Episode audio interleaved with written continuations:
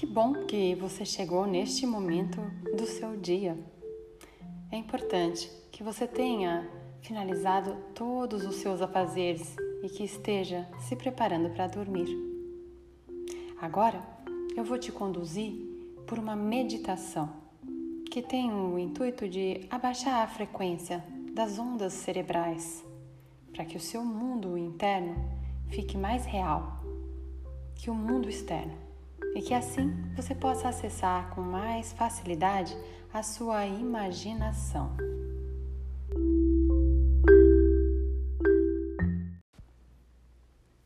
Agora que você está deitada confortavelmente em sua cama, apenas feche os olhos e respire profundamente pelo nariz,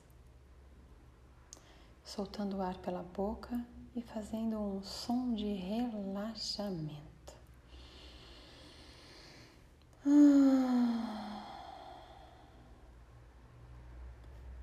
Vamos fazer isso por mais duas vezes.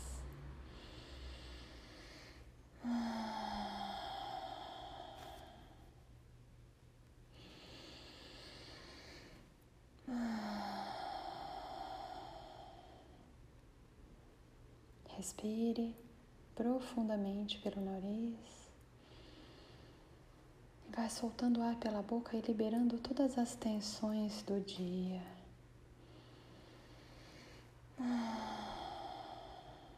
Deixe sair todas as tensões. Nesse momento, traga sua atenção para os seus pés e vá relaxando-os completamente. Preste atenção nos seus tornozelos e vá subindo, subindo, subindo, chegando até os seus joelhos e relaxando-os completamente.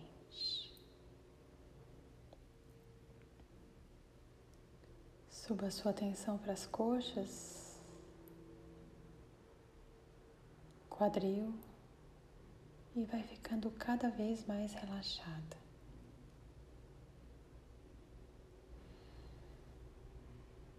Agora você traz a sua atenção para os seus órgãos internos.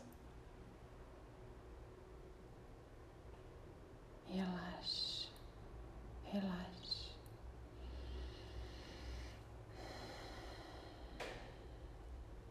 Traz sua atenção para sua coluna e relaxe. Sua coluna relaxe. As suas costelas, relaxe. Os ombros vão relaxando cada vez mais, cada vez mais. Agora traga sua consciência para os seus braços cotovelos, mãos e dedos. Você vai estando cada vez mais relaxada.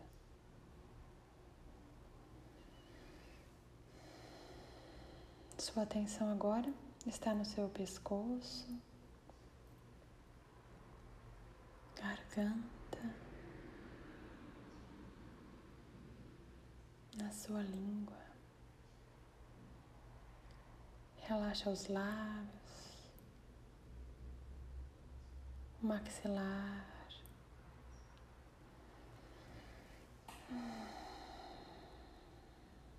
As orelhas relaxa a testa. Relaxa, relaxa. Vai para o couro cabeludo e relaxa completamente. Agora você está completamente relaxada.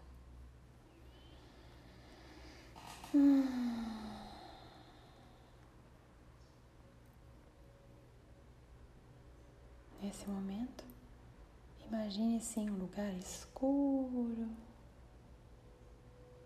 que você vai lentamente percebendo uma faísca. E essa faísca vai rapidamente se transformando em uma fogueira.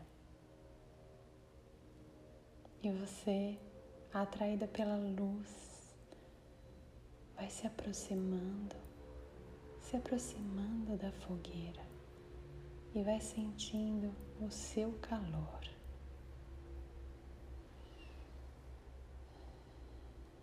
Percebendo que tudo ao seu redor vai ficando mais claro, mais claro, até que não exista mais escuridão ao seu redor. Você então decide se sentar na beira, na frente da fogueira e encarar as chamas que dançam na sua frente.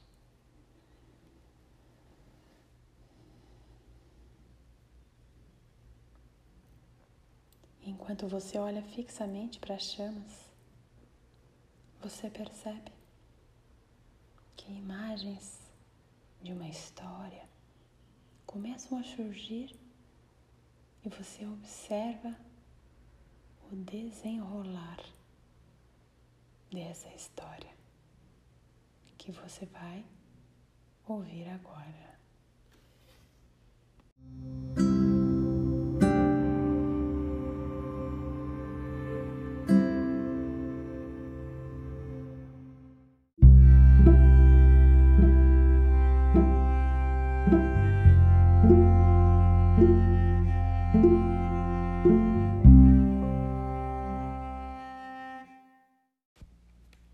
Bom que você chegou aqui.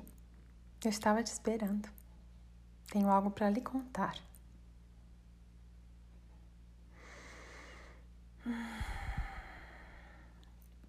O contar do tempo.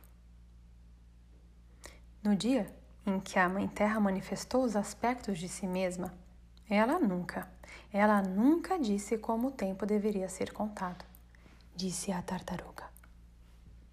O tempo então começou a se pensar. Podia se criar, inventar-se a si próprio, e mais ainda o ser humano tinha todas as suas capacidades e dons para designá-lo e vivê-lo. Ele decidiu contar sua história.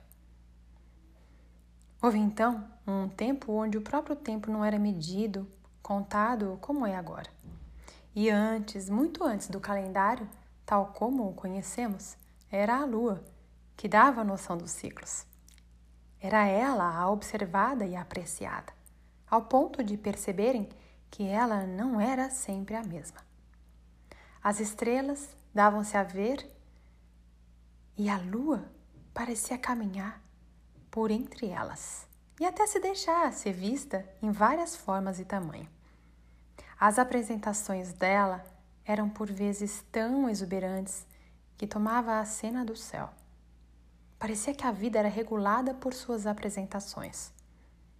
Notou-se que ela podia regular uma ciclacidade em que eventos se sincronizavam. Foram as observações atentas a ela que foram dando os tons da vida. As formas e seus desenhos no céu começaram a ser percebidas como provocadores de eventos e fatos aqui na Terra. E aos poucos foi se entendendo que havia até influências dela aqui, nas colheitas, nos oceanos e na vegetação. E entendeu-se que ali havia uma sabedoria a se saber. E ela passou a ter significado, pois influenciava a natureza, era vista como parte da mãe natureza. Criou-se uma forma de sistematizá-la chamada de ciclo de 13 luas.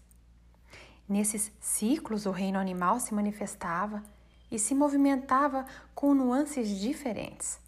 E era possível tomar decisões de qual a melhor forma para se relacionar com eles e ter decisões mais conscientes sobre o modo como vivemos nossas vidas, buscando uma maior harmonia interior e de entender os propósitos da vida e do existir.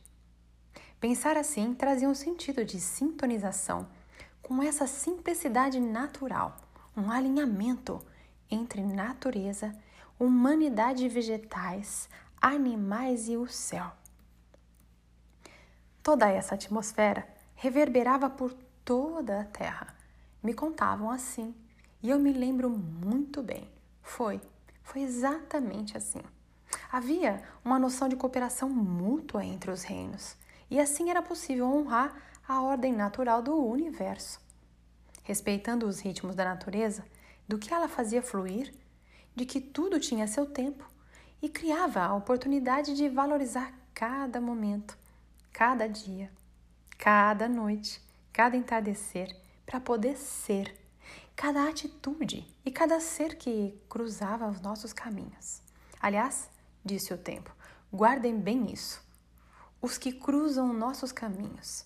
Daqui a pouco eu vou lhes contar sobre a tartaruga e o antílope e o que aconteceu com eles num desses cruzamentos. Eu, disse o tempo, estava ali apreciando as dádivas da natureza. Eu só passava e tudo florescia, resplandecia, amadurecia e se finalizava para dar espaço para o que vinha em seguida. Todos os aspectos da vida eram contemplados: vida, morte e renascimento. Era uma dança perfeita, eu só passava e observava. Essas treze luas contemplavam a transformação que o giro da Mãe Terra realizava ao redor do céu e do sol. Cada lua tinha uma guardiã e elas velavam portais da criação, das energias manifestadas pelos aspectos da lua e Mãe Terra. Tudo era como estou contando, disse o tempo, até que num devir desses da vida, uma tartaruga que caminhava com sua casa nas costas cruzou com um antílope que corria apressadamente. Ele foi e voltou para perguntar como ela conseguia carregar tanto peso. Ela ficou ali, com ar de assustada, com tanto que ele corria. A pressa dele dava para sentir de longe, pois saiu um vento forte junto com a sua voz. Ela quase foi arrastada, mas algo afirmou ali.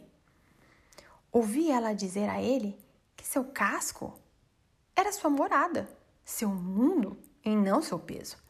Ele falou que ela andava muito devagar, que era lenta, lerda, que só podia ser seu casco que pesava para seu andar ser tão lentificado e pesado.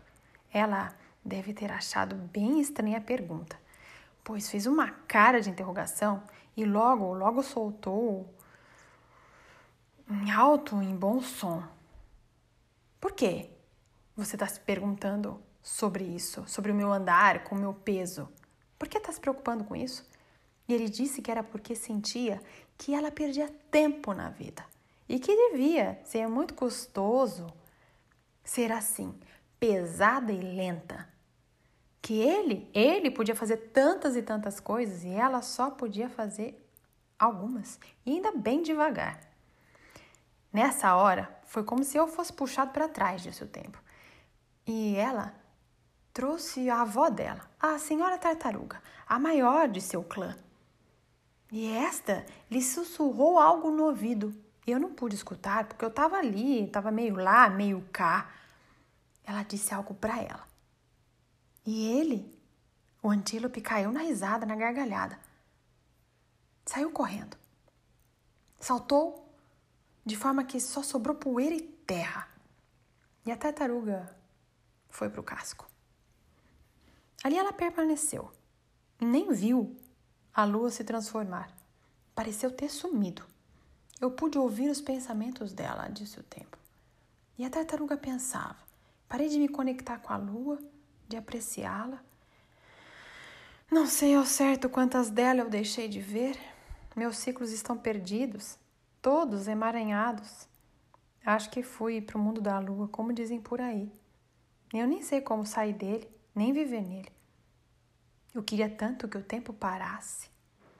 Quando eu ouvi isso de mim mesmo, imaginem vocês como eu fiquei. E ela continuou. Esse foi o tempo da obscuridade para mim. Esse tempo é muito obscuro. Eu estou aqui dentro de mim mesma, presa na negação do meu próprio ritmo. Nem sei o que fazer.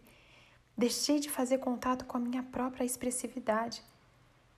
Ao não conseguir encontrar mais o meu ritmo. E a lua? Como é que será que está a lua?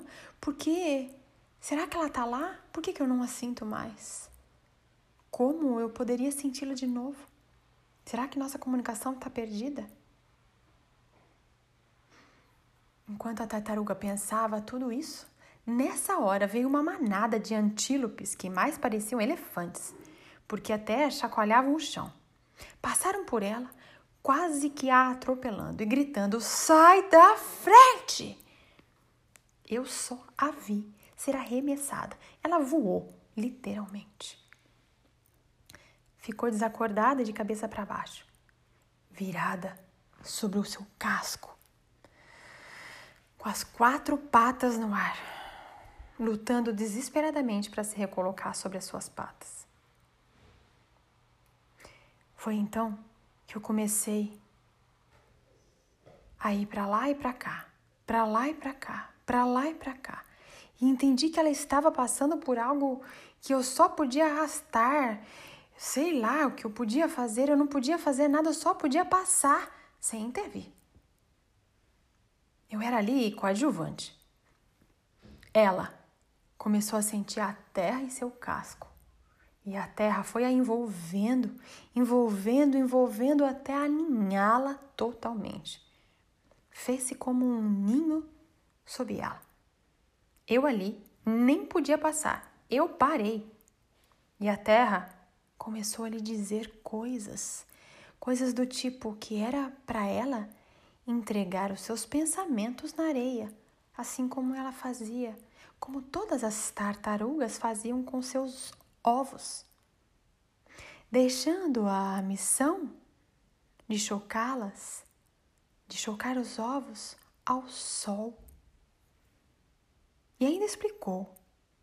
A terra disse: é preciso deixar as ideias amadurecerem antes de deixá-las virem à luz. Ser grande e forte, rápido, não necessariamente é o melhor requisito para ser e atingir um objetivo. A tartaruga escutou criteriosamente e seguiu as orientações da Terra. Logo, começou a sentir os poderes da Terra, da Mãe Terra, que residiu em seu interior. Eu só olhava. Sentia em seu casco a energia penetrando profundamente. Ela sentia como se fosse um chamado da terra que a trazia, que trazia uma sabedoria, um pedido. Eu pude ouvir quando a Mãe Terra lhe pediu que resgatasse seu contato com a terra, para que deixasse caber em sua vida a sabedoria da terra e a Mãe Terra explicou que existiam sabedorias não sabidas, mas que precisavam ser revividas para serem relembradas. E que agora a tartaruga poderia viver na água e na terra. Que para ativar essa energia, ela precisava sentir o poder da terra nela mesma, que era o que estava acontecendo e que precisava apenas ser grata a tudo que a terra lhe oferecia, seus alimentos, seus ciclos, sua firmeza.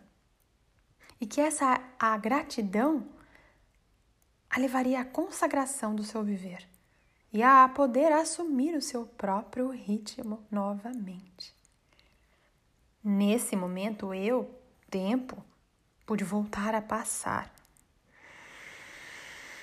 e a tartaruga conseguiu se virar, firmou as quatro patas na areia e uma luz clareou seus pensamentos. Era o sol a abençoando. E agora ela tinha a água e a terra como habitats abençoados.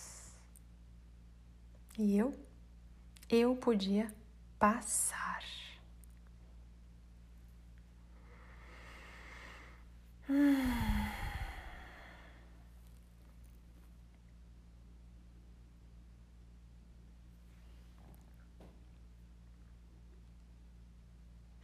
E essa história se consagra na beleza dos ciclos, da entrega, da relação com a Mãe Terra e se faz gota para voltar para os oceanos das histórias.